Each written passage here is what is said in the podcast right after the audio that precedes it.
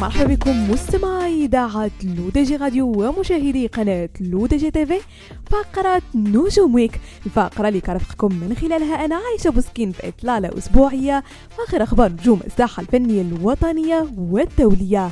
وبداية مستمعين مع الفنان الكوميدي المغربي حسن ميكيات والذي قرر رفع دعوى قضائية ضد القناة الأولى على إثر التنمر الذي تعرض له من أحد الكوميديين المشاركين في برنامجها stand up وراسل حسن ميكيات الهيئة العليا للاتصال السمعي البصري الهاكا واستنكر ما تعرض له كفنان بمشوار يمتد لعقود من إهانة في قناة وطنية.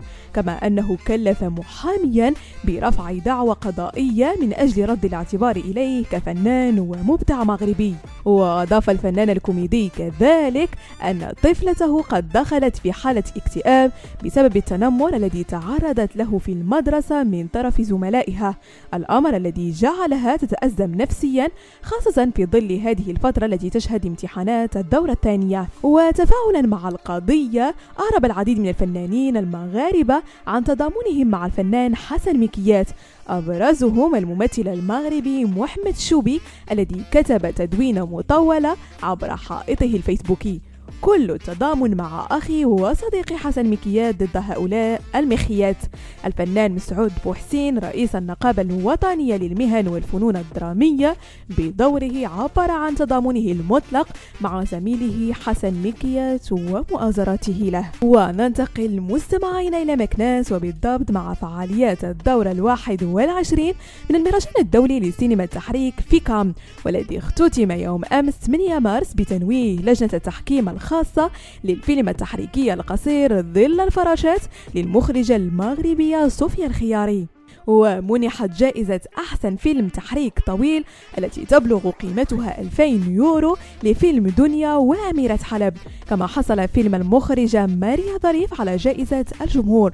واختارت لجنة تحكيم مسابقة أفلام التحريك القصيرة فيلم Pachyderme للمخرجة ستيفاني كليمن للفوز بالجائزة الكبرى التي تبلغ قيمتها 3000 أورو.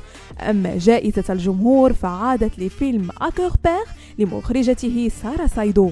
من الجدير بالذكر أن المهرجان الدولي لسينما التحريك بمكناس استقبل هذه السنة 26 جنسية مختلفة بما فيهم مخرجين من جمهورية تشيك التي تعتبر ضيفة شرف عام 2023 ونختم مستمعين فقرة نجوم ويك بالأحداث المرتقبة حيث تحتضن الرباط خلال الفترة ما بين 12 و 16 مارس الجاري النسخة الأولى من أيام السينما الإفريقية وذلك بمبادرة من مؤسسة هبة وبدعم من وزارة الشباب والثقافة والتواصل.